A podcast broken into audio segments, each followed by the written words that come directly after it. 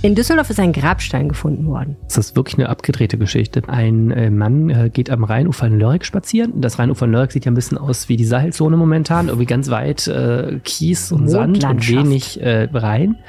Und sieht auf einem, ja, in einem Geröllhaufen einen steingemeißelte Buchseite, also ein aufgeschlagenes Buch. Es sieht ein bisschen aus wie Moses, der die Tafeln auf dem Berg Sinai gekriegt, äh, gekriegt hat, also so auf dem ja. Fotos. Cool, naja, denkt der Mann. Das hat mir für meinen Garten noch gefehlt. Nein, der Mann denkt erst, das hat jemand dahin platziert, geht dann hin und stellt fest, es ist ein Grabstein. Da steht also der Name einer Frau drauf und die 2004 gestorben ist. Und dann so ein, ähm, äh, so ein Sinnspruch, habe ich vergessen, irgendwas mit, wie schön muss es im Himmel sein, wenn du da jetzt lebst oder so, ne? so, ein, so ein Grabspruch halt. Und stellt fest, es ist ein echter, offensichtlich äh, Grabstein. Hm. Und äh, naja, man überlegt, was macht er dann? Es fährt dann, glaube ich, extra nochmal mit dem Boot los, um das von der Seite, also von der Seeseite fotografieren zu können.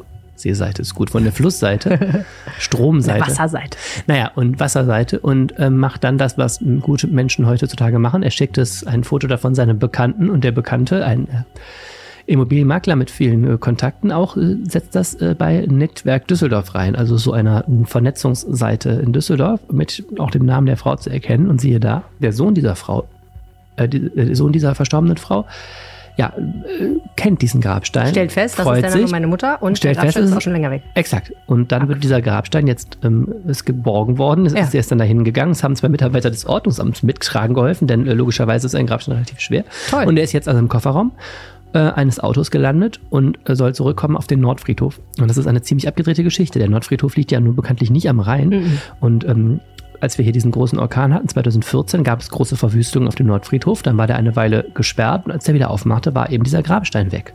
Was aber offensichtlich nichts mit dem Sturm zu tun hatte, weil der natürlich auch keine, keine. Grabsteine bewegt hat. Und äh, naja, offensichtlich hat ihn jemand von dem Grab äh, gestohlen und in den Rhein geschmissen. Und, Warum ähm, aber, ne? Warum? Und es ist eben für diese Familie eben, die ja gestern, unsere Kollegin hat da mit denen gesprochen, war Ja. es wirklich ein, ein schwerer Schlag. Diese Ja, Mutter klar. ist relativ jung verstorben, mit 65 Jahren. Oh.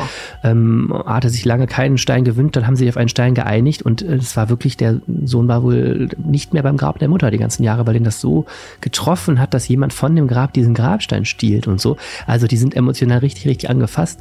Ähm, ganz verrückte Geschichte, die natürlich eben auch zu tun hat mit diesem wirklich fast Rekordniedrigpegel des Rheins, den wir da gerade erleben. Total. Dieser Niedrigstand beim Rheinpegel, da kommt einiges zutage. Zum Beispiel auch äh, einige vandalierte E-Scooter, wie es scheint. Zumindest einer ist zutage gekommen und das hat uns darauf gebracht, mal zu fragen, wie eigentlich der Stand bei der Sache mit den Scootern im Rhein ist. Die sollen ja geborgen werden eigentlich normalerweise.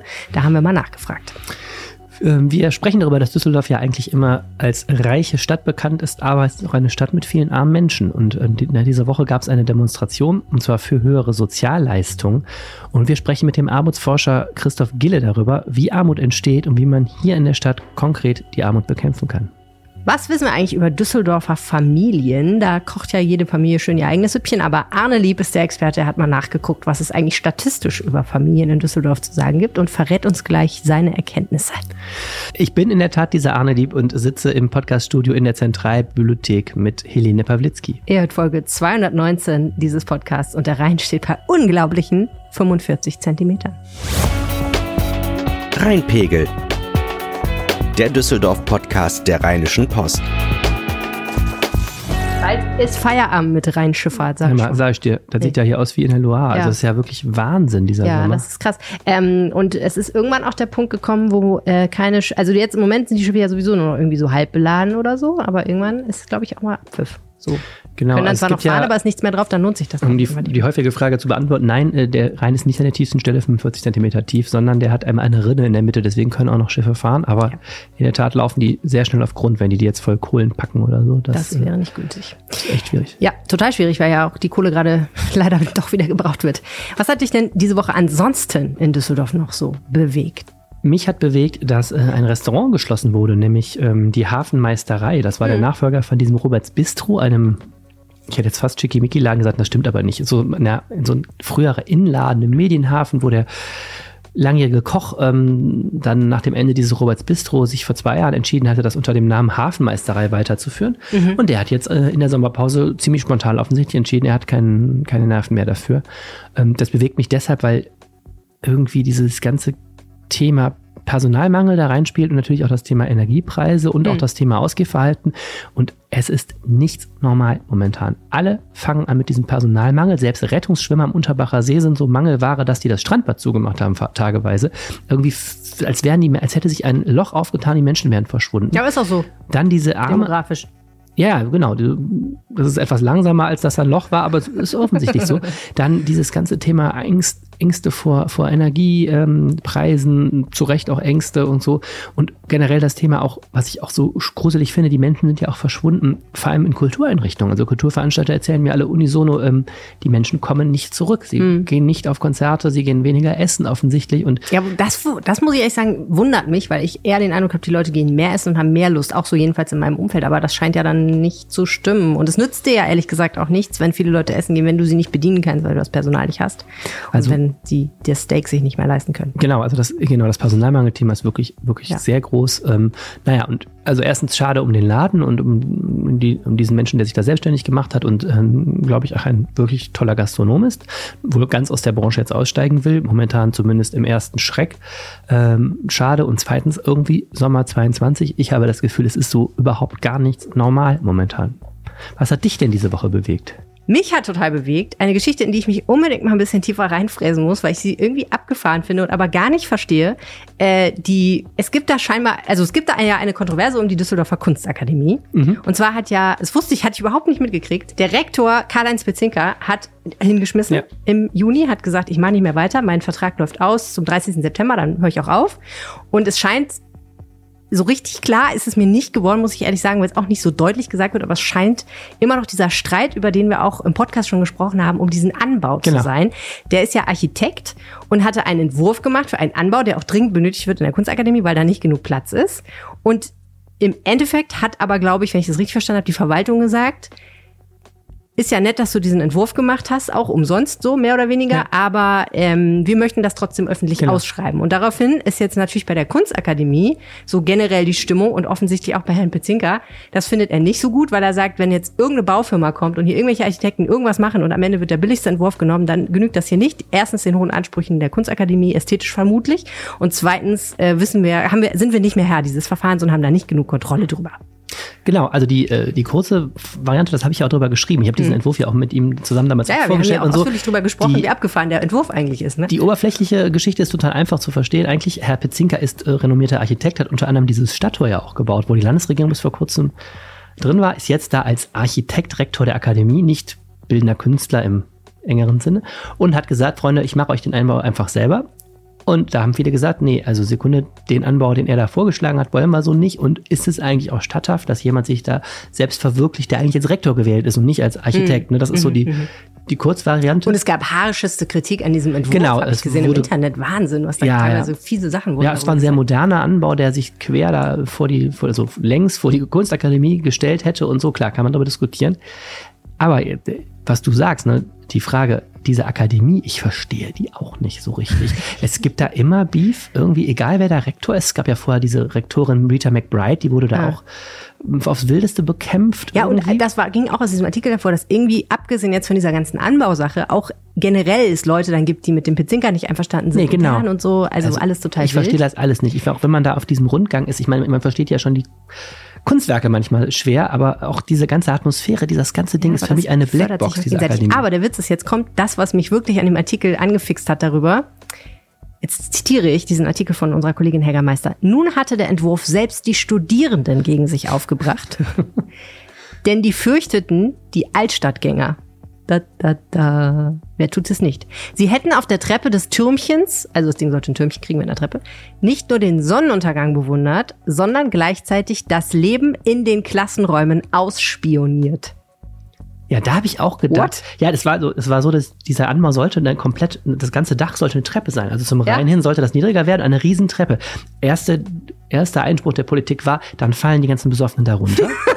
ich meine, pragmatisch gedacht. So, so ist ne, Hoch, Hocharchitektur trifft pragmatische Stadtpläne. Ja. Und das zweite ist natürlich klar, man hätte von da oben dann auch, man hätte sich auch im Fortuna-Bütchen Bier holen können und dann schön in die großen, wunderschönen Fenster dieser Ateliers da reingucken können, Ja. was denn die Herren und Damen Künstler da so treiben. Ja, okay, ich meine, gut, ich, ich steck da nicht drin. Ne? Ich bin kein Künstler. Vielleicht ist es wirklich so, dass man sich dann ganz ungünstig fühlt, wenn man bei der Arbeit da beobachtet wird. Das kann ich mir schon vorstellen. Andererseits hat man ja vielleicht auch so ein bisschen Sendungsbewusstsein. Vielleicht stört es den einen oder anderen gar nicht. Und im anderen Fall frage ich mich dann eben, wenn du da sitzt und Bier trinkst, guckst du dann dem Künstler stundenlang beim Künstlern zu oder guckst du den Sonnenuntergang überm Rhein? Ich weiß es nicht. Aber ich fand das abgefahren, weil ich denke mir so, da treffen halt die Realität der Tatsache, dass es nicht genug Werkstätten gibt und dass da irgendwann mal irgendwas gebaut werden muss, auf so viele und so verschiedene Einwände dagegen, was da gebaut werden kann, dass ich vermute, da wird niemals was gebaut. Und das ist ja tatsächlich auch das, was die Werkstattleiter dort befürchten und sagen, es wird hier nie was. Und jetzt äh, müssen sie eine arme Socke finden, die diesen Rektorenposten übernimmt. Ich habe auch den Eindruck, dass das jetzt nicht so ist, dass da alle hier schreien und sich drum geprügelt wird, wer das machen darf. Das kann wohl sein. Na gut, bevor wir zu unserem ersten Thema kommen, machen wir kurz ein bisschen Pause. Der Rhein äh, gibt so alles Mögliche frei momentan und bringt uns auch wieder auf das äh, allseits beliebte Thema E-Scooter. Ähm, ein großes, großes Politikum, was man mit diesen ganzen Leihfahrzeugen macht, die die Stadt überschwemmen.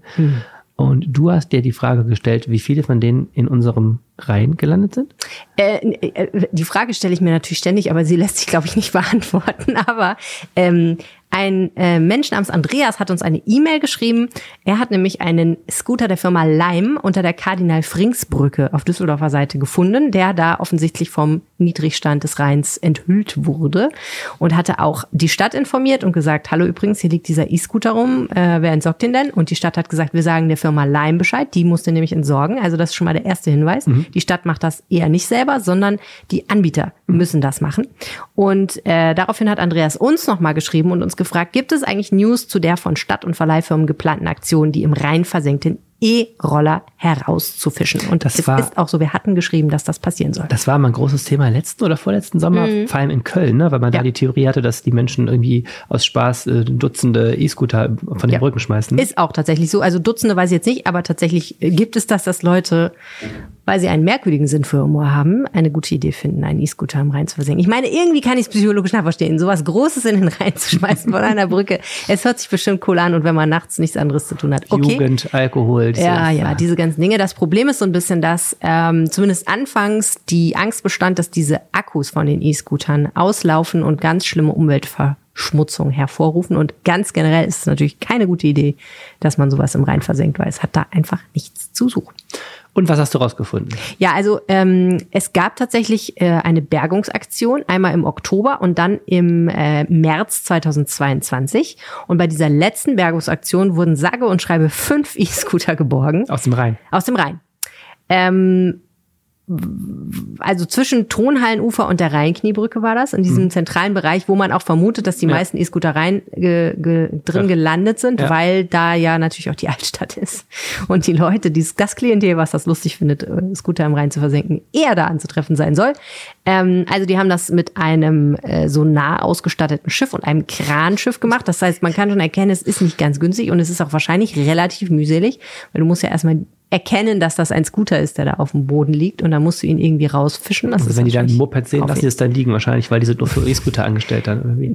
Kann ich nicht zu sagen, aber kann ich mir sogar vorstellen, weil ich denke, da liegt noch mehr, wahrscheinlich auch ein paar alte Fahrräder. Ich weiß es nicht. Auf jeden Fall haben sie fünf E-Scooter rausgeholt und ähm, sagen, na gut, das ist jetzt halt so. Es äh, ist im Vergleich mit Köln tatsächlich nicht so furchtbar viel. Und es ist die Frage, ob da noch viel mehr E-Scooter liegen, die sie nicht rausgeholt haben, oder ob das alles war, lässt sich natürlich letztlich nicht beantworten. Aber die scheinen ja relativ, die sind ja schon relativ schwer, ne? Man, sonst hätten Ja. wir ja auch, hätte man denken können, dass die alle irgendwie in den Niederlanden inzwischen zu finden sind, die E-Scooter, die in Düsseldorf ins Wasser geschmissen werden, aber die scheinen wirklich unterzutunken ja, aber und da unten zu ach so, du meinst ach so, dass sie weggespült Ja, werden? der Rhein ist ja schon, ich meine, momentan Ja, okay. ist er ein Rinnsal, aber im Winter ist der ja schon relativ kräftig. Na ne? gut, die Frage, ob du, wenn du weiter unten am Rhein suchen würdest, ob du da noch mehr finden würdest und auch Kölner E-Scooter schon nach Düsseldorf geschwemmt würden. What? Auch diese Frage ist nicht beantwortet worden. Was ich interessant fand, war, äh, erstens, nicht nur im Rhein werden Scooter versenkt, sondern die Stadt äh, hat mir gesagt, auch aus den Ziergewässern der Parkanlagen, insbesondere an dem Weiher, an der Landskrone im Hofgarten sowie aus dem Kögraben werden Scooter geborgen. Auf meine Frage, wie viele oder ob man irgendeine Ahnung hat, wie viele das so in sind, haben sie gesagt, nein, eine Statistik wird nicht geführt. So genau wollen sie es dann also lieber doch nicht wissen, tatsächlich. Ja, die, äh, Pressestelle der Stadt ist auch wirklich in einem ausgedehnten und tiefen Sommerschlaf. Die wissen gar nichts mehr so genau. Also ob das jemand, also ob naja, das die jemand Pressestelle mal müsste man ja, ja schon mal wissen. Die, also, offensichtlich weiß die Stadt es insgesamt nicht. Die Verwaltung hat da. Na gut, wie auch immer. Also die Stadt, das Ding ist, die Stadt zieht da E-Scooter raus, wenn sie sie finden. Es gibt ja immer mal Aktionen, wo sie, wo irgendwelche Weiher entschlampt werden oder weiß der Teufel was, haben wir auch schon mal im Podcast erzählt. Dann finden sie einen E-Scooter, dann schreiben sie mhm. das offensichtlich nicht auf. Aber ähm, der Punkt ist ja, die Stadt hat ja schon mit den E-Scooter-Anbietern darüber gesprochen, dass das alles ein bisschen unschön ist, was so insgesamt passiert. Man muss sagen, wenn man so zuhört, was der Oberbürgermeister Stefan Keller so über E-Scooter sagt, der ist auf die nicht so gut zu sprechen. Nein, also er ist ähm, überhaupt nicht. Nein, das kein E-Scooter-Fan. Passt zu einer anderen Nachricht dieser Woche, die ich da kurz noch erzählen muss. Mhm. Ähm, also Oberbürgermeister Stefan Keller hasst E-Scooter aus tiefem Herzen, wenn ich das so kurz, glaube ich, zusammenfassen kann, was er. Er hat auch mal dem Stadtrat ungefragt so eine ganze so eine Stadtkarte mit Verbotszonen vorgelegt. So hart ist es dann doch nicht gekommen. Also der, hatte, der könnte sich auch vorstellen, einfach so rote Bereiche zu machen, wo man die Dinger gar nicht mehr braucht. Ähm, aber die Stadt ist richtig, richtig, hat richtig durchgegriffen. Ne? Zu diesem Jahr wurde die Zahl der E-Scooter ähm, eine Höchstgrenze gesetzt und wurde halbiert, die Zahl der E-Scooter. Die müssen relativ viel Gebühren zahlen, die Anbieter, wenn sie so ein Ding auf die Straße stellen. Das gilt inzwischen als Sondernutzung. Das war anfangs auch nicht so. Mhm. Anfangs konntest du einfach E-Scooter hinstellen. Dann hat man aber rechtlich gesagt, das ist keine normale Nutzung in Anführungszeichen des Straßenraums und ist genehmigungspflichtig. Also kassiert die Stadt jetzt Geld, wenn du so einen E-Scooter dahinstellst. Ähm, und was eben interessant ist, du sagtest eben, Altstadt ist das typische E-Scooter Reinschleuderpflaster. Nicht nur das, es ist natürlich, ähm, das sieht man auch problemlos, wenn man in Altstadt abends ist, es ist auch das Lieblingsgebiet, um die auszuleihen. Ne? Also eine wichtige Zielgruppe sind ja angetrunken Jugendliche, die zu zweit äh, auf diesen E-Scootern die Rheinuferpromenade hin und her fahren. Ähm, und in der Altstadt gibt es ja inzwischen feste Abstellzonen. Also da kann man nur noch an 20 Stellen, glaube ich, kann man die Dinge abstellen. Mhm. Äh, darfst die nicht mehr einfach so free-floating irgendwo in den Weg stellen, wo sie am meisten stören, sondern man muss die in so Zonen hinstellen. Und das wird eben auch digital so gelöst, dass das nur da geht, die Miete zu beenden. Und das wird jetzt auch auf der Königsallee passieren. Äh, auch da stehen die ja ordentlich im Weg teilweise. Und da wird es auch für, für Leihräder und Leih, ähm, gibt ja noch diese Eddie das da, diese Leih-Mopeds, ähm, da wird es jetzt feste Zonen geben. Also da werden zehn Autoparkplätze umgewandelt in so Sharing-Stationen. Und dafür darfst du dann deinen E-Scooter nicht mehr einfach irgendwo hinstellen. Ja, ich glaube, dass da ähm, ein ganz grundsätzlicher Riss geht durch äh, die Stadtverwaltung ja. auf der einen Seite und die E-Scooter-Verleiher auf der anderen Seite. Die E-Scooter-Verleiher sagen nämlich, unser Angebot ist total wichtig für die Verkehrswende, weil es im Endeffekt irgendwann dazu führen wird, dass Leute alternative Verkehrsmittel nutzen, Alternativen zum Auto. Und ich glaube, die Stadtverwaltung, insbesondere der Oberbürgermeister Stefan Keller, ist überhaupt nicht davon überzeugt, dass irgendjemand sein Auto stehen lässt und stattdessen einen genau. E-Scooter benutzt. Und da ist tatsächlich, da ist, das ist die Gretchenfrage. Kann das funktionieren oder ist das Unsinn? Also in der Tat ist da die Skepsis sehr groß. Es gibt da auch eine, äh, vom Bundesumweltamt gibt es auch eine Studie zu, die sagen, naja, schwierig, weil die haben eine kurze Lebensdauer, die Dinger, ähm, ne, die haben einen Akku, diese E-Scooter. Und die Frage ist immer, ersetzen die eigentlich Autofahrten? Ne? Und nein, sie ersetzen, so Kritiker, sie ersetzen eher Fahrradfahrten oder sie ersetzen äh, Laufwege. Ne? Dass Menschen, die eigentlich zu Fuß gegangen wären, jetzt einen E-Scooter nehmen. Und damit hast du eigentlich keinen Nutzen für eine Verkehrswende, die jetzt äh, das Klima entlastet oder die Luft entlastet, ähm, sondern du hast eben eine Verlagerung zwischen den umweltfreundlichen Verkehrsmitteln. Das ist übrigens auch ein Problem, was die Rheinbahn hat. Auch ein Großteil der Kunden, die die Rheinbahn dazu gewinnen, sind ehemalige Radfahrer und umgekehrt. Die haben eine sehr große Wechselbeziehung, obwohl mhm. man ja eigentlich immer die Autofahrer möchte. Ja. Ähm, so. Und diese Anbieter äh, pöbeln ganz schön rum. Die wollen natürlich diese, wollen natürlich diese, diese Einschränkung nicht. Also jetzt arbeiten sie mit der Stadtverwaltung zusammen, ihnen bleibt aber auch nichts anderes übrig. Anfangs haben sie äh, gesagt, als diese Einschränkungen letzten Herbst kamen, das sei ein Rückfall in eine autogerechte Stadt und so. Also die schreiben sich schon sehr den Umweltschutz auf die Fahnen. Man muss da ein bisschen kritisch sein, ob das so ist. Ja, ähm, und die Frage, die, also ich muss ja ehrlich sagen, ich bin ein E-Scooter-Nutzer. Ich mag die gerne, ich finde die gut. Ich äh, bin ein Fan davon. Also jetzt einfach so für mich, ja. für meine persönliche Nutzung. Und äh, kann schon auch sagen, dass ich tatsächlich das Auto stehen lasse, weil ich weiß, es gibt einen E-Scooter. Ähm, aber die Frage ist ja tatsächlich, ob diese Mobilitätsstationsgeschichte, nämlich dass du nicht mehr irgendwo im Straßenraum einen Scooter findest, sondern du musst sie an bestimmten Orten abstellen und du musst sie kannst sie auch nur da ausleihen, ob das nicht im Endeffekt ein bisschen dazu führt, Nutzerinnen wie mich zum Beispiel zu vergrätzen, weil für mich dieses Free-Floating eigentlich der eigentliche Witz ist mhm. an der Sache, ne? dass ich überall die Straße runtergehe und ich finde einen Scooter rechts und ich finde einen Scooter links, wenn ich gerade einen brauche. Nicht, ich muss fünf Querstraßen weitergehen zu dieser Mobilitätsstation. Und übrigens, ich muss die Dinger auch an dieser Station abstellen, was, wie ich festgestellt habe, je nach Anbieter mit erheblichen Problemen verbunden ist, weil manche Anbieter das technisch offensichtlich noch nicht so gut auf die Reihe gekriegt haben, dass das Gerät Gerät auch erkennt, dass es Mhm. gerade an dieser Mobilitätsstation ist. Und das kann schon dann richtig nervig werden, wenn du so einen Scooter an der Backe hast und willst irgendwo hin und musst irgendwie versuchen, Ja. das Teil abzustellen und es funktioniert irgendwie nicht. Zuletzt übrigens erlebt äh, bei der Rheinkirmes. Weil du sprichst was Interessantes an, das ist so, ne? Die Dinger sind ziemlich beliebt, auch bei jungen Menschen. Ja. Also auch junge Verwandtschaft von mir fährt irgendwie total gerne damit. Äh, da muss man erstmal akzeptieren, okay, die scheinen einen, einen Markt zu haben und ist ja erstmal auch ganz cool. Besser, als wenn die Leute alle sich einen Golf kaufen, ne? So wie früher die Jugendlichen erstes Auto. So einen tiefer gelegten. Und ähm, das kann man ja erstmal gut finden und dann sollte man es auch fördern. Und das Problem ist natürlich dieser Interessenskonflikt. Wir kriegen zu kaum einem anderen Thema so viel Leserpost, äh, vor allem also digitale Post, wie zu E-Scootern, die quer vor Einfahrten, äh, quer auf Gehsteigen stehen und so. Das ärgert Leute wirklich sehr. So und ähm, Mich auch. Und ähm, ich, diese Mobilitätsstationen können natürlich ein Weg sein. Also die Stadt verspricht eben ein engmaschiges Netz von 150 Stationen, die da entstehen sollen, die nicht mehr als 100 Meter auseinander liegen. Und wenn man jetzt an jeder, zum Beispiel an jeder großen Haltestelle so eine Zone hat, dass man wirklich immer mit dem E-Scooter dann zum Umstieg den da abstellen kann und so, kann das natürlich eine Lösung sein. Aber das ist etwas, das ist alles ein System, das ist in der Entwicklung begriffen. Da wird gerade wirklich nach rechtlichen und technischen äh, Möglichkeiten gesucht und wir erleben da wirklich äh, seit 2019, wie ein neues Verkehrsmittel ähm, kritisch beäugt und äh, sich einfügen soll. Ja. Und das ist sehr spannend. Sehr und, spannend. äh, letzter Satz dazu, was wir ja gerade insgesamt erleben. Es wird an Autoparkplätze rangegangen, weil gesagt wird, und das ist natürlich nicht von der Hand zu weisen, wir wollen halt nicht, dass alles, Rad, äh, Fahrräder, Lastenräder, äh, Sharing-Fahrzeuge, wir wollen nicht, dass das alles auf dem Gehsteig steht, weil man stellt es ja nicht in die Mitte von der Autofahrbahn, macht halt keiner. Ähm, aber es geht ja nicht, dass man damit die Gehsteige verstopft, denn auch Menschen, die zu Fuß gehen, wollen ja irgendwie durchkommen.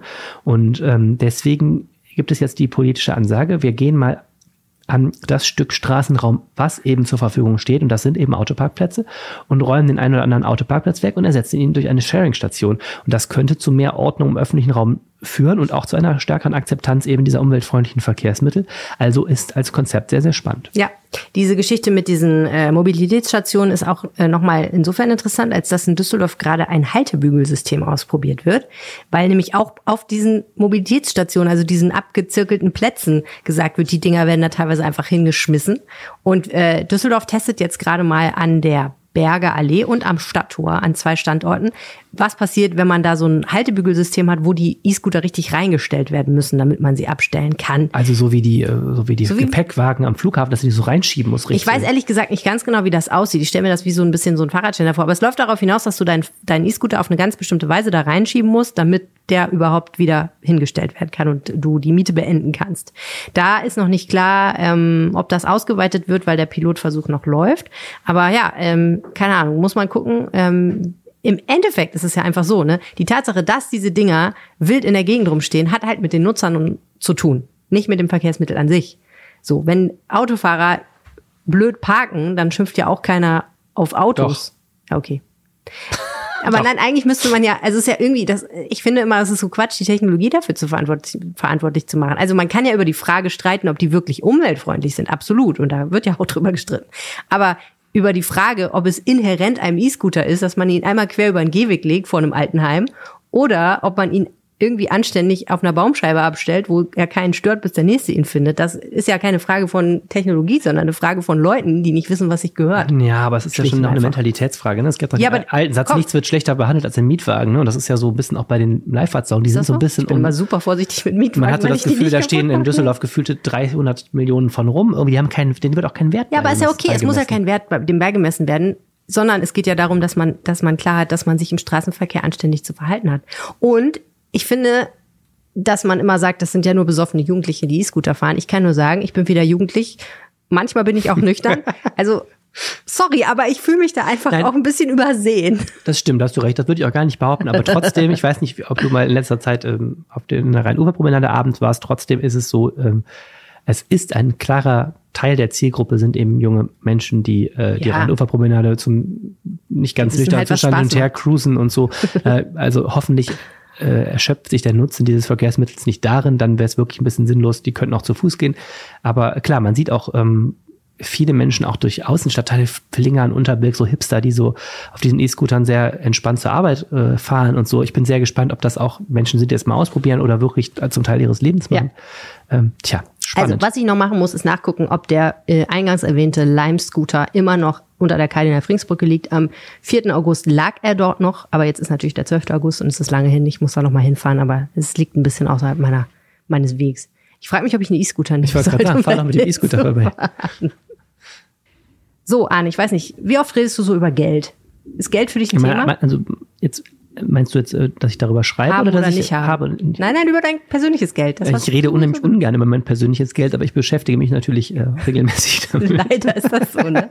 Und auf einer Skala von 0, bi- von 0 bis 10, von 0 ähm, wohnungslos und arbeitslos bis 10 superreich, wo würdest du dich da so ungefähr verorten? Ja, eine schwierige Frage. Ich Ja. würde sagen, Mittelstand. Mittelstand. Fünf. Ja. Könnte, könnte mehr sein, finde aber, will, mich aber nicht beklagen. Das Entscheidende ist ja auch eigentlich nicht, wie viel Geld man hat, sondern wie viel Angst man hat, das Geld zu verlieren, Mhm, glaube ich, persönlich. Also die Frage ist so- und das finde ich ja immer spannend, dass Leute, die, von denen man sagen würde, sie haben eigentlich alles, was sie zum Leben brauchen und können ganz zufrieden sein, ja trotzdem oft dann noch größere Angst haben, was zu verlieren, als jemand, der vielleicht gelegentlich mal ein bisschen rechnen muss. Und jetzt gerade, muss man ja sagen, merken ja eigentlich, glaube ich, die meisten Leute, dass das Geld knapper wird.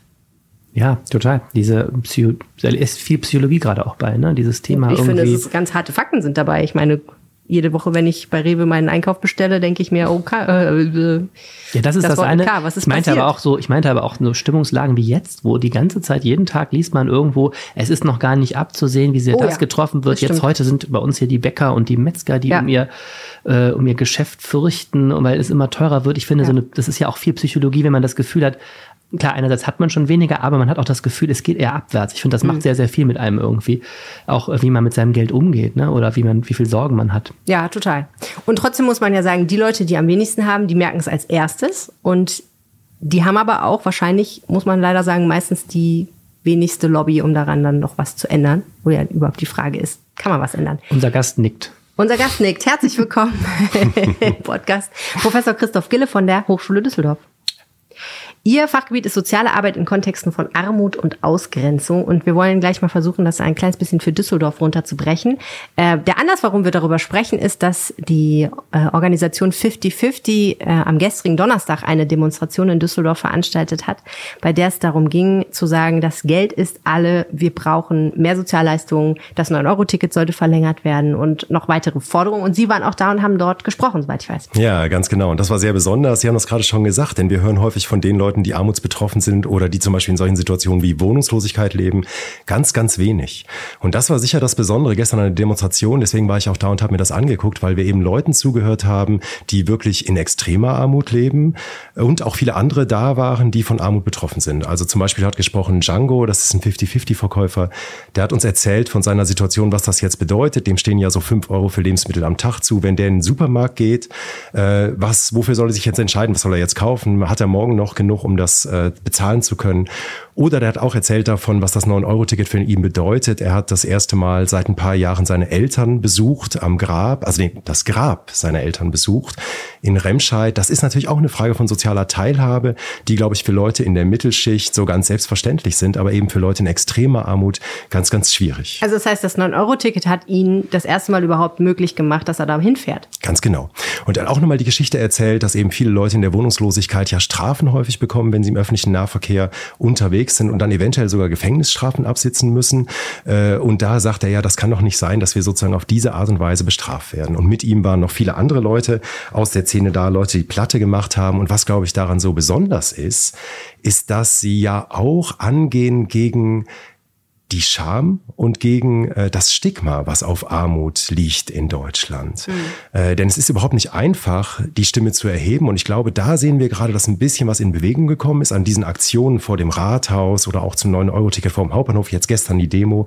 Oder für äh, die Leute, die den Podcast hören, ja vielleicht vertraut die ganze Debatte. Ich bin armutsbetroffen auf Twitter. Ganz viele Leute, die sich plötzlich zu Wort melden und sagen, was bedeutet das, dass ich wenig Einkommen habe? Sie beschäftigen sich wissenschaftlich mit dem Thema Armut. Was Genau machen so Sie da ist es. genau? Ja, ich habe mich äh, viel beschäftigt mit Erwerbslosigkeit. Äh, Es geht ganz, ganz viel darum, wie Leute eigentlich das Leben bearbeiten, wenn sie wirklich in Armut sind. Das ist vielleicht so ein bisschen das Zentrum, dass man vor allen Dingen darauf guckt, was tun die Leute dann? Und was tun die Leute dann?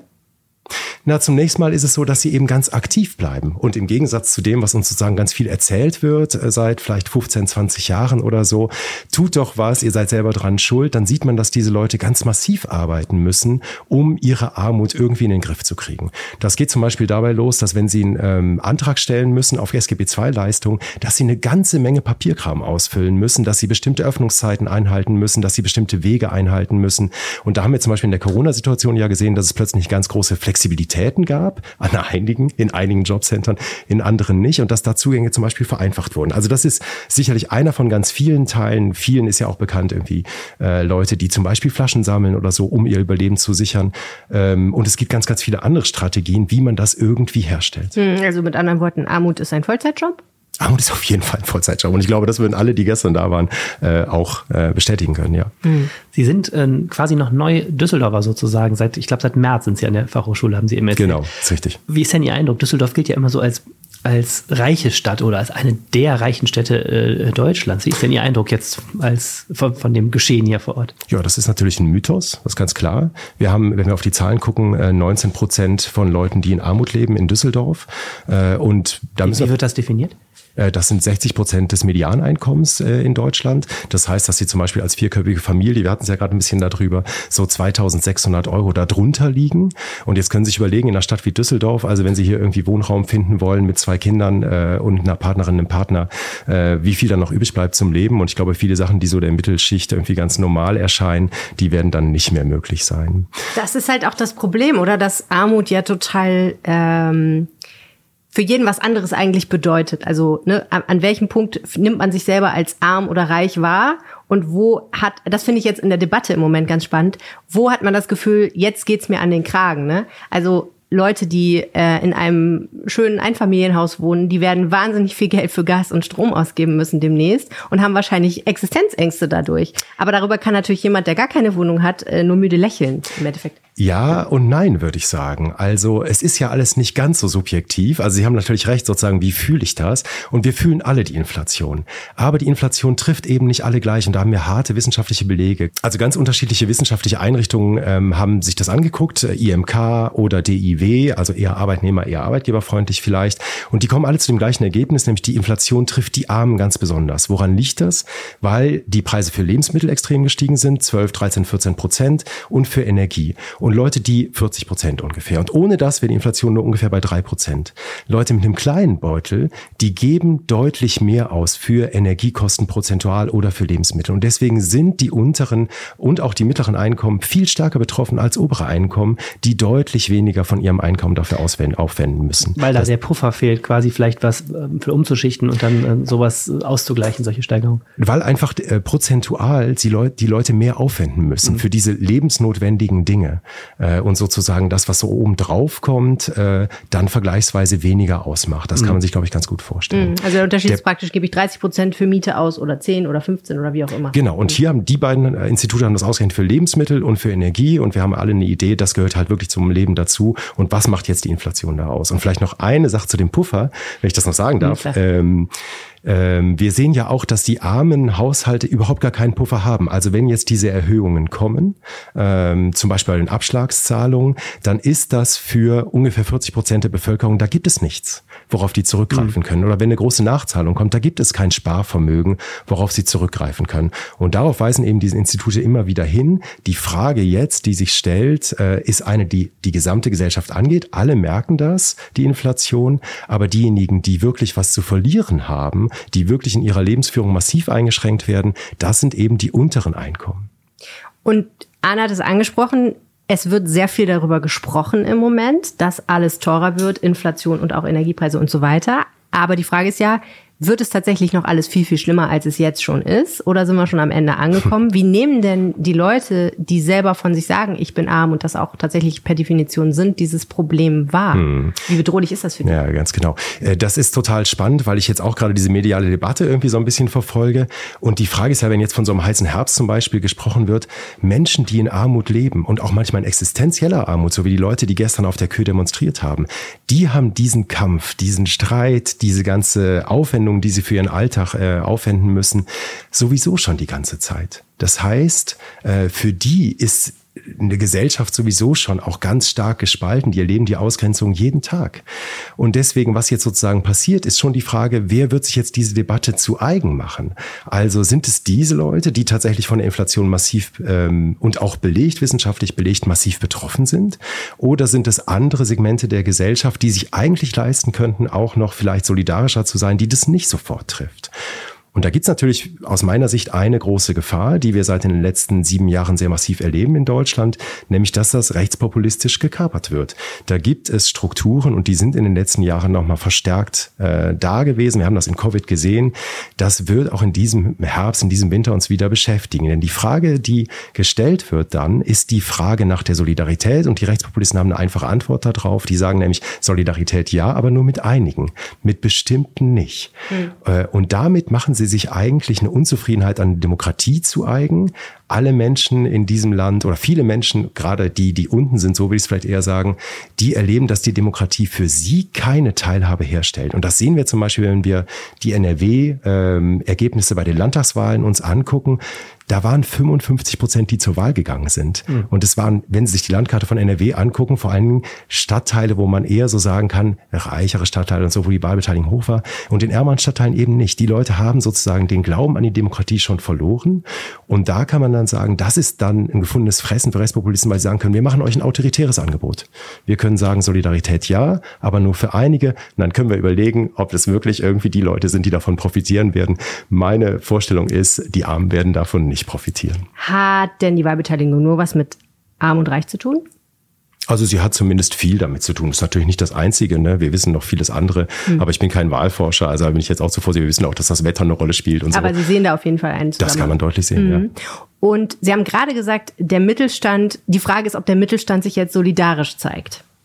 Mehr oder weniger, ne? Also ob Leute, die auch, die in Anführungsstrichen genug Geld zum Leben haben, die nicht arm sind, ob die solidarisch sind mit den Anliegen der Menschen, die das jetzt am meisten spüren. Ich will das jetzt nicht auf den Mittelstand äh, beziehen, sondern ob wir als Gesellschaft insgesamt ja. unser Versprechen einlösen von einem sozialen Bundesstaat. Ja. Was würde das denn konkret heißen, solidarisch sein in diesem Fall oder hm. eine solidarische Gesellschaft stärken? Wir haben jetzt ganz konkrete äh, Pläne auf dem Tisch liegen. Irgendwie, was steht jetzt an?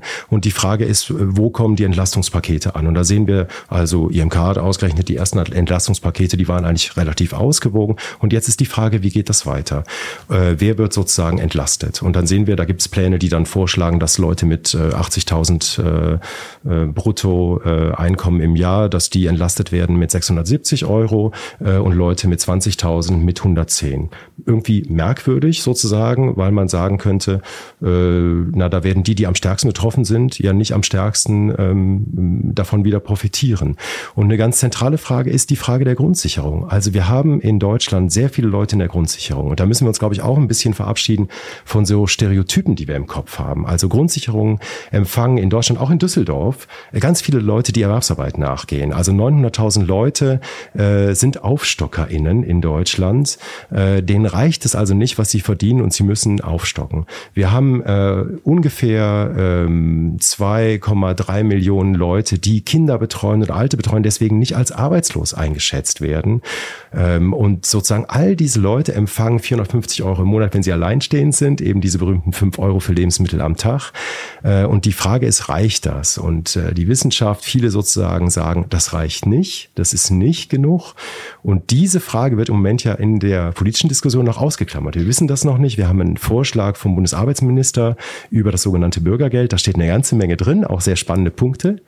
Dieser zentrale Punkt, wie hoch wird der Regelsatz sein, der steht da nicht drin. Und wenn Sie gestern die Bundespressekonferenz verfolgt haben vom Bundeskanzler, auch der äußert sich dazu nicht, auch der Wirtschaftsminister äußert sich dazu nicht. Okay, das wäre aus Ihrer Sicht der entscheidende Punkt, diese Mindestsicherung, also Hartz IV ist das ja ne, äh, quasi äh, entsprechend anzupassen, um da ähm, eine Verschärfung der, der oder eine, eine was, was denn, also damit die Leute im Grunde das Nötigste haben, um trotz der Inflation jetzt über den Winter genau. zu kommen. Genau. Also wir hatten jetzt eine Anpassung ne, in diesem Jahr von 0,7 Prozent Erhöhung und wir haben eine Inflation, die wird am Jahresende ja vielleicht ungefähr bei sieben Prozent ungefähr, landen. Da sehen Sie ja schon den Unterschied. Das Bundesverfassungsgericht hat zweimal 2010 und 2014 den Gesetzgeber aufgefordert, unverzüglich auf solche Preissteigerungen zu reagieren. Nee, nicht unverzüglich, zeitnah. Man muss bei Juristen ja aufpassen.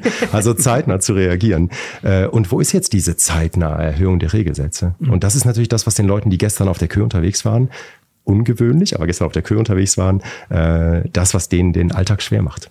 Gibt es denn auf kommunaler Ebene irgendwas, was gemacht werden kann, ähm, um Armut zu bekämpfen und dafür zu sorgen, dass das Problem nicht noch größer wird? Denn das ist ja jetzt ein bundespolitisches hm. Problem, was Sie angesprochen ja. haben. Ja, genau. Viele Standards werden bundespolitisch festgelegt, gar keine Frage, das ist so. Äh, aber die Kommunalpolitik hat eine ganz große Verantwortung, wenn es um den Umgang mit Armen geht. Und da gibt es ganz unterschiedliche Politikfelder, zum Beispiel Arbeitsmarktpolitik. Äh, die Kommune ist beteiligt am Jobcenter, das heißt die Frage zum Beispiel des Zugangs, äh, wie sozusagen kann ich eigentlich das Jobcenter erreichen, das ist eine zentrale Frage. Oder die Frage von Arbeitsmarktpolitik, also das sogenannte äh, Teilhabechancengesetz, wo es zum Beispiel darum geht, dass Langzeitarbeitslose einen Arbeitsplatz wieder geschaffen bekommen. Das ist auch eine Frage kommunalpolitischer Gestaltung. Passiert das hier in Düsseldorf oder passiert das in Düsseldorf nicht? Eine zweite Frage, die sich stellt, ist all das, was Grundsicherung ist nach dem SGB XII, äh, also für Leute, die zum Beispiel alt sind und deswegen ähm, denselben Satz wie in Hartz IV erhalten. Äh, da haben wir zum Beispiel die äh, Zentren Plus in Düsseldorf. Äh, die berichten jetzt zum Beispiel, dass bei ihnen angeklopft wird von vielen alten Menschen, die sagen, wir haben jetzt so eine Aufforderung bekommen. Was machen wir jetzt damit? Also Erhöhung der Heizkosten und so weiter. Und da ist zum Beispiel eine Frage von auch aufsuchender Arbeit. Wie kann man diese sehr verdeckte Armut, zum Beispiel von sehr alten Frauen, also da wissen wir, die sind sehr armutsbetroffen, betroffen, statistisch gesehen. Äh, werden die überhaupt erreicht? Und wir wissen aus der Forschung, die werden eigentlich nicht erreicht. Oder wir haben die ganzen zahlreichen zivilgesellschaftlichen Initiativen, freiwillige Leistung der Kommune, sowas zu unterstützen. Also ich habe gestern nochmal mit der Armenküche gesprochen hier in Düsseldorf äh, am Rathaus. Die geben jetzt ein Drittel mehr Essen aus, als sie vor der Pandemie ausgegeben haben. Am Monatsanfang 250, am Monatsende 350. Deutliches Zeichen. Ähm, oder auch das Café Grenzenlos in Unterbilk, so ähm, die machen ein billiges Mittagessen und die sagen, wir haben jetzt auch ein Drittel mehr Leute. Und die Frage für diese Initiativen zum Beispiel stellt sich auch, die sind ja jetzt betroffen von höheren Kosten. Und wo sollen die die jetzt abdecken? Da kommt die Kommune vielleicht auch wieder ins Spiel. Und dürfte ich noch eine Sache sagen?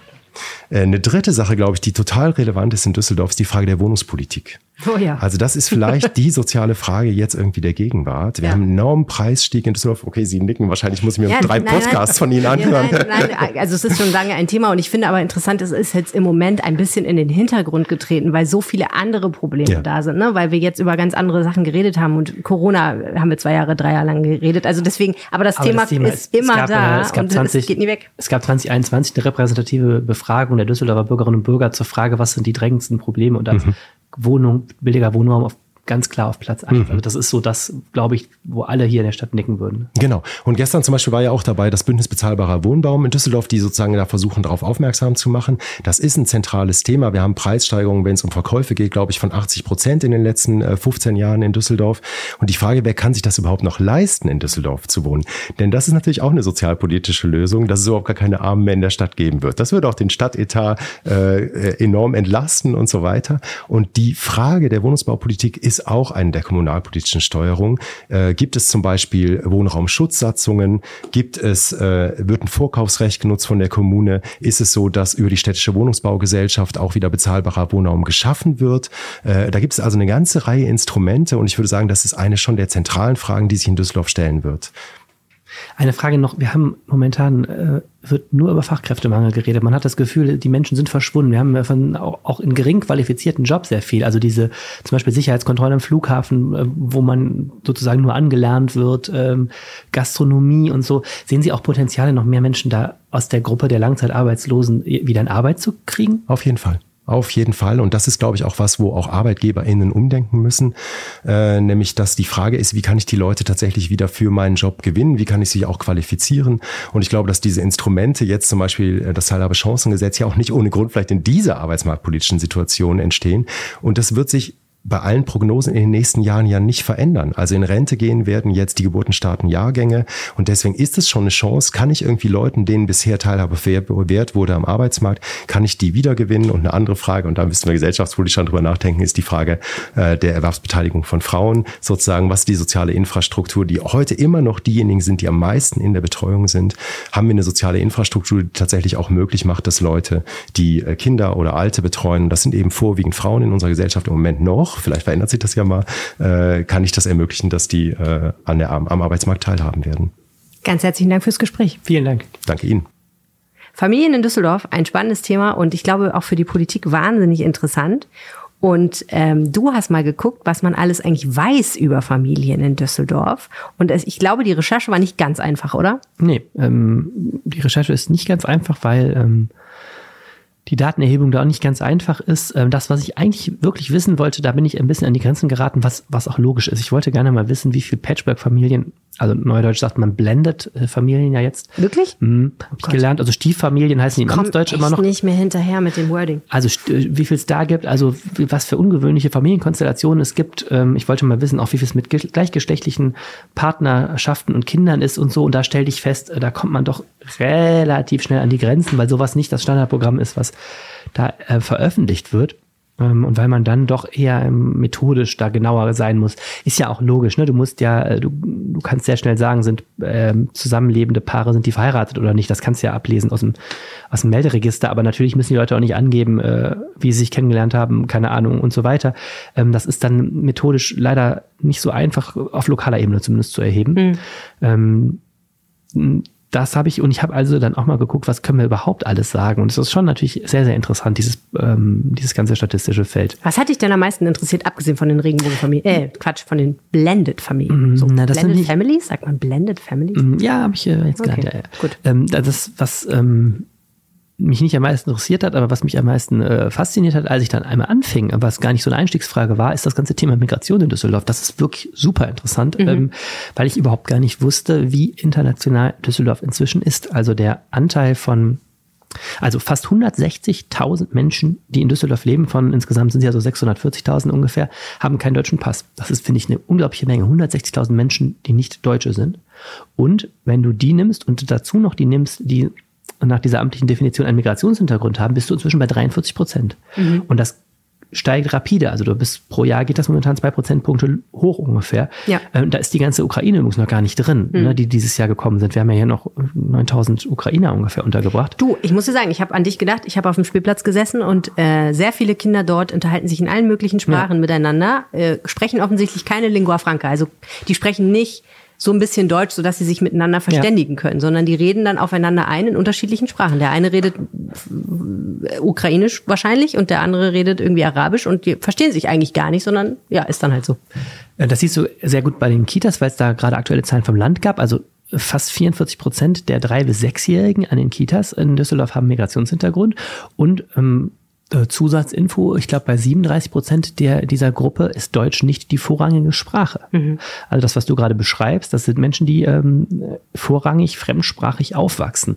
Ich finde das jetzt mal völlig unabhängig von den Familien hochinteressant, weil das natürlich finde ich, im öffentlichen Bewusstsein noch überhaupt nicht da ist, dass fast die Hälfte der Menschen in dieser Stadt eine Einwanderungsgeschichte haben. Das verändert ja gewaltig, äh, letzte, nächste Woche kann ich mal was ein bisschen mehr noch dazu erzählen, weil ich gerade Interview dazu geführt habe. Ähm, Das verändert ja gewaltig auch die Art, wie wir unsere Stadt wahrnehmen und wie auch unsere Stadt funktioniert. Also Mehrsprachigkeit, ähm, das ganze Thema Integration, ähm, finde ich, muss man ganz anders denken, wenn man hört, dass fast die Hälfte der Menschen eine Einwanderungsgeschichte hat. Und das ist natürlich auch etwas, wenn man über Vielfalt von Familien redet, ähm, natürlich etwas, was sich total widerspiegelt, auch in den Bildungseinrichtungen, dass wir aus ganz verschiedenen Gruppen, also ne, Türkei, Polen, Syrien, äh, jetzt viel Ukraine, natürlich ganz unterschiedliche ähm, Kultur, Kulturen haben, von denen, aus denen Menschen hier eingewandert sind und natürlich ihre kulturelle Identität behalten haben. Ähm, also Düsseldorf ist sehr, sehr international geworden. Mhm, super spannend. Auch jetzt gerade unter diesem Kontext der Einschulung, die gerade stattgefunden hat. ich das Absolut. Bei den Grundschulen übrigens ist die, die Quote noch geringer, 20 Prozent ähm, haben da, ähm, äh, lass es weg. Und du hast herausgefunden, viele Kinder wachsen bei Alleinerziehenden auf. Ja, das ist wiederum ziemlich einfach rauszufinden. Ähm, mehr, also ungefähr 20, etwas mehr als 20 Prozent der Haushalte mit Kindern sind alleinerziehenden Haushalte. Da liegt Düsseldorf ungefähr im, äh, im Bundesschnitt. Das ist natürlich auch eine, eine sehr interessante Gruppe aus, aus vieler Hinsicht sozial. Die haben ein sehr hohes Armutsrisiko. Fast die Hälfte dieser alleinerziehenden Haushalte bezieht Hartz IV. Passt zu unserem Gesprächspartner vorher. Ähm, und es ist auch interessant, weil das ganze Thema Gender natürlich da auch spannend ist. Also alleinerziehenden Haushalte sind weitest überwiegend äh, alleinerziehende Frauen. Mehr als neun von zehn Alleinerziehenden sind Frauen. Und das ähm, führt ja auch zu diesem sehr interessanten Thema eben Ungleichheit auch bei der, bei der Kindererziehung, Kinderbetreuung.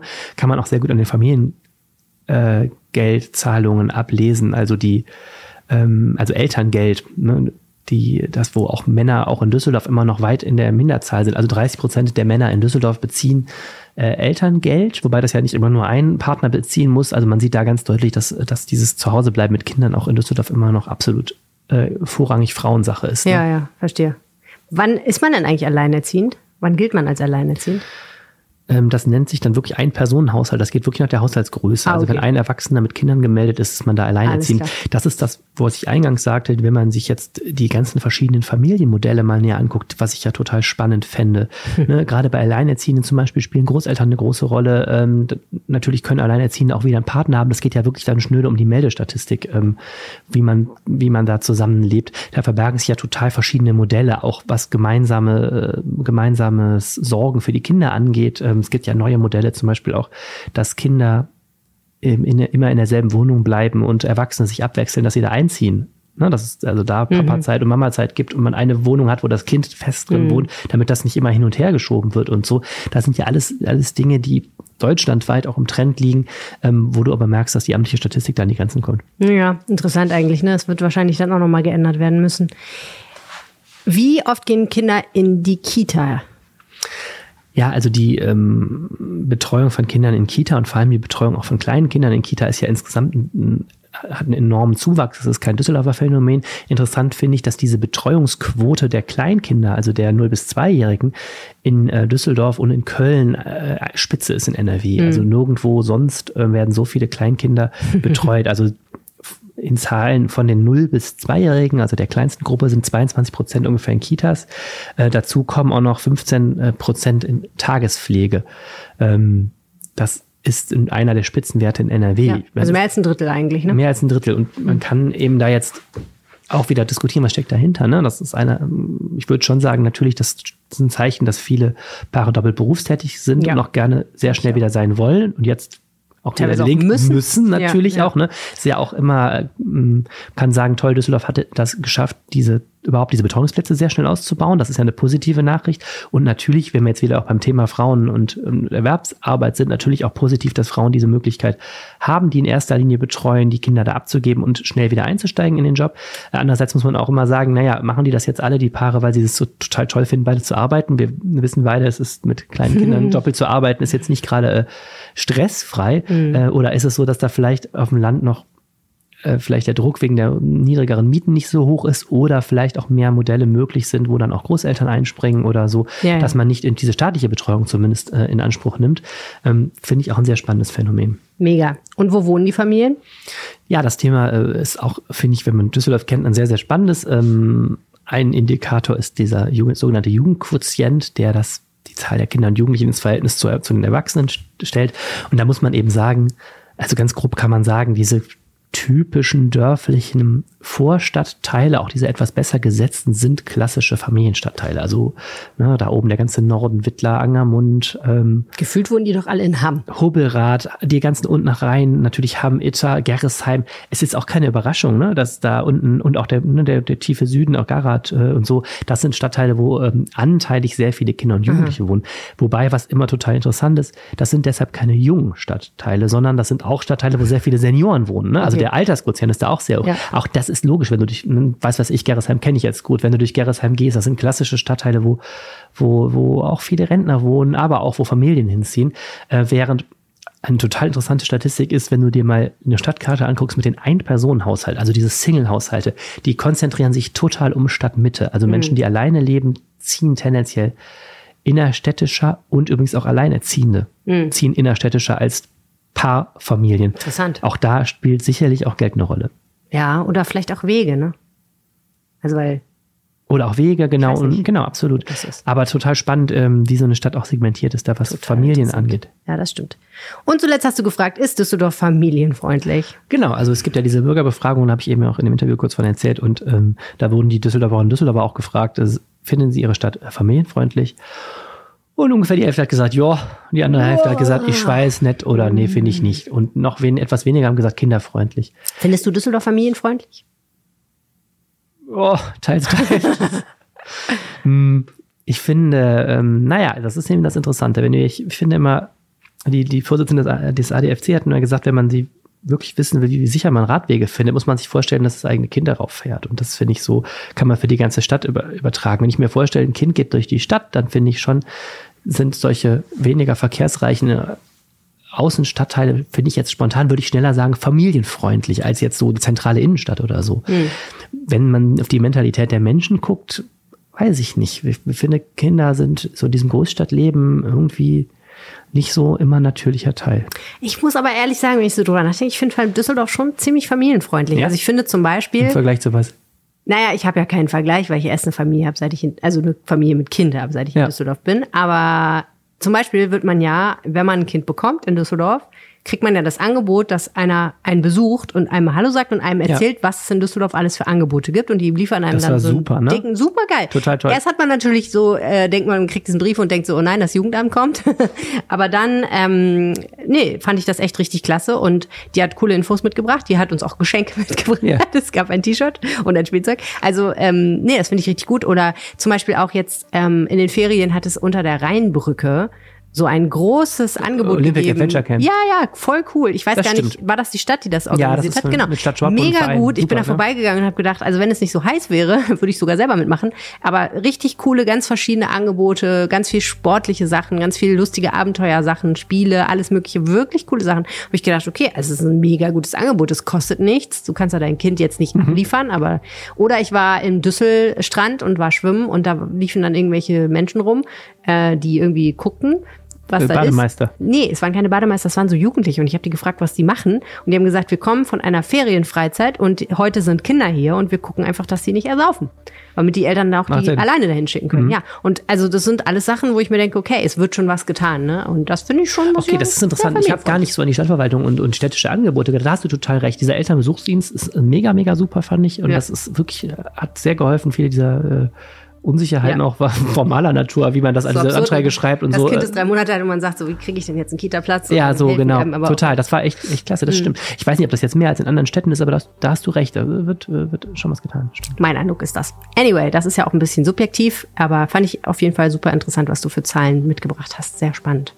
Ja, ist spannend. Sehr spannend. Das war der Reinpegel für diese Woche. Und wenn ihr uns äh, einen großen Gefallen tun wollt, dann äh, hört diesen Podcast weiter und empfehlt ihn äh, persönlich oder per irgendwelcher Oh ja. Funktion in euren Apps. Gebt uns Yes, fünf please. Sterne, sechs Sterne, zehn Sterne oder so. Das hilft uns, Die mehr meisten gefunden zu werden. Die uns meisten, alle die meisten Sterne, die gibt. wo ihr anklicken könnt. Schmeißt uns mit Sternen an, aber vor allen Dingen auch, was ich eigentlich noch viel wichtiger finde, ist, sagt jemandem, dass es diesen Podcast gibt. Denn das hilft uns am aller, allermeisten. Vielen Dank fürs Zuhören. Tschüss. Tschüss. Mehr im Netz. Alle Nachrichten aus der Landeshauptstadt findet ihr auf rp-online.de slash Düsseldorf.